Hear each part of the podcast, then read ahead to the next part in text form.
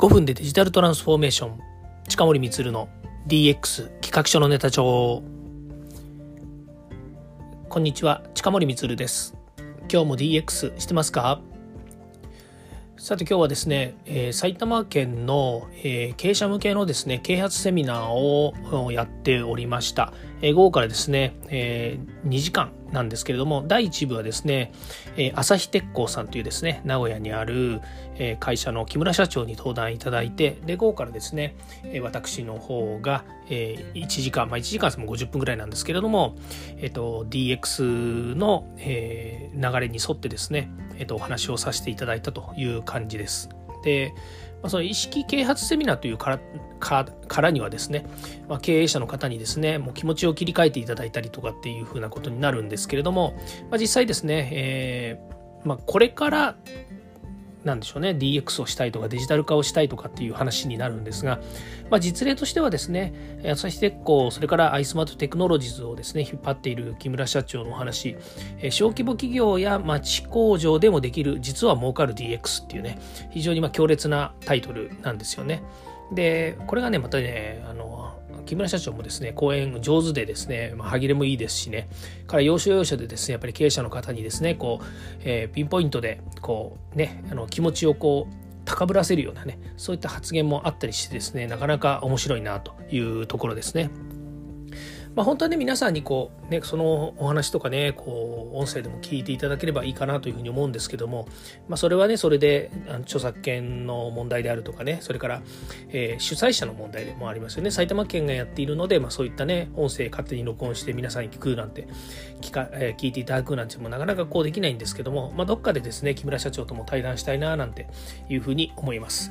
で木村社長のねお話、えー、実際にはですね木村社長のえー、今所属している、えー、朝日鉄工というね会社の改善活動なんですよね。で私は、えーと、かれこれ2015年か6年ぐらい2016年かなに初めて木村社長のことを知ってですね名古屋まで行ってちょっといろいろね、えー、あの名古屋に行った時に、えー、と実はそのイベントの中でですねご挨拶させていただいたっていうところからですねお付き合いがあるんですけれども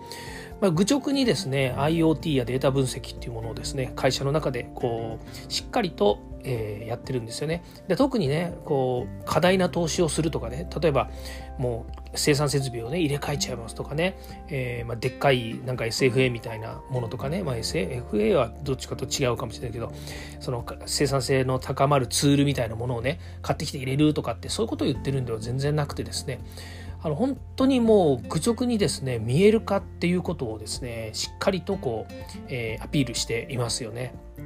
で見えない問題は治らないっていうのも本当名言ですよね。見えない問題は治らない。うんね。そうやっぱりこれすごいいいなと思ったんですよね。私もねよくそのあの見えてる人にしか見えない世界があるみたいなことをね言うんですけれども多分、えーと、言ってる意味は同義語そんなに難しい言い方ではないんですよね。見えない問題は治らないっていう話とえー、見えてる人にしか見えない世界があるっていうのはねこれはもう本当にその通りだなというふうに思っていて聞いていたんですけれどもやっぱり私の場合はねどっちかっていうとやっぱりこうこれから先 DX とかねそれからまあイノベーションみたいなことをする時にやっぱりこうね、えー、今現場だけでね現場にいてで目の前のことでですねあの宿泊しているんではやっぱりなかなか先は見えないですよねっていうところのお話を私はするんですけれども木村社長の場合はですね、まあ、実際じゃあ、えーー、なんか改善しようかと言った時にその目の前にある事象は見えてますかと、えー、そこにお金垂れ垂れ流されてるじゃないですかという話なんですよね。お金が垂れ流されてる。えどこにですか？いやいや見てください。この電力どういうふうに使われてますか？とかね。から今そこで立ってる人が、えー、いますよねと。そこで働いてますよねと。1時間働きますよね。それは1時間なんですかと。生産性が高まる方法で例えばそこに労務費とかがかける N みたいになってくるんですけれどもそれをちゃんと考えてますかっていうことですね。これを全部データを取ってですね見える化してその見える化するって言ってるのは社長が見ますとか、えそこの現場のマネージャーが見ますじゃないんですよね。実際にそのことを自分がやっているその現場の担当者と一緒に一緒に見ることによってでそこはこんな風に改善します。こういう風に改善できるよねっていうことを一緒になって考える。そのための、やっぱりこうツールなんですよね。手段なんですよ。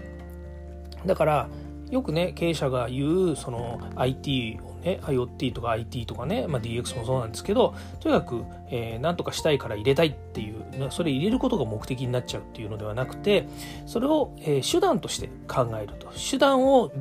愚直にやっぱりこうね、えーやっていくんだけれどもだから高いお金を出してとかねそれからもう誰かがそういうふうに言ってたからじゃなくて自分たちはどうしたいのかっていうところからそこを改善するためのいろんなノウハウってものがねあるんですよ。でこれをねこの今日も50分間ですね本当にしっかりまあこれ僕聞いたの何回目かな本当にもうね毎回毎回ね聞くたんびにね、うん、そうだよなと思うこといっぱいあってで結果ねあのもう本当これ申し訳ないんですけど結果が出てるからものすごいやっぱり腑に落ちちゃうんですよね。これ結果が出てなくてね、えー、単純にねなんかセミナーで聞きましたっつってうちの会社にも役に立つかなみたいな話だとまたねあの気分的にもちょっと違うと思うんですけどねやっぱりね効果が出てて結果が出てる会社のね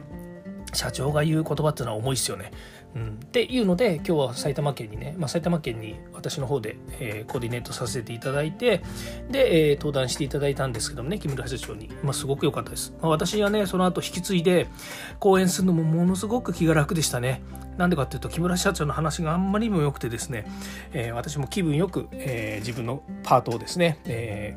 できたんですけど、まあ、実際にはね最後尻切れトンボで終わらないあのパートがあってですね、まあ、3部構成ぐらいで話すつもりだったんですけどちょっとねあの一部話せなかったのもあるんですけども、まあ、それはもう仕方がないかなというふうに思います。まあ、本当に参加していただいた経営者の方がね、えー、しっかりと経営者だけじゃないんですけどね、あの参加していただいた方が本当にしっかりとですね、えー、これから DX やデジタル化についてですね、え前向きに捉えていただきたいなというふうに思う、えー、ところで、え今日はですね、講演会が、まあ、そういった形で執り行われたということになります。まあ、他にもですねあの今回埼玉県の本当に、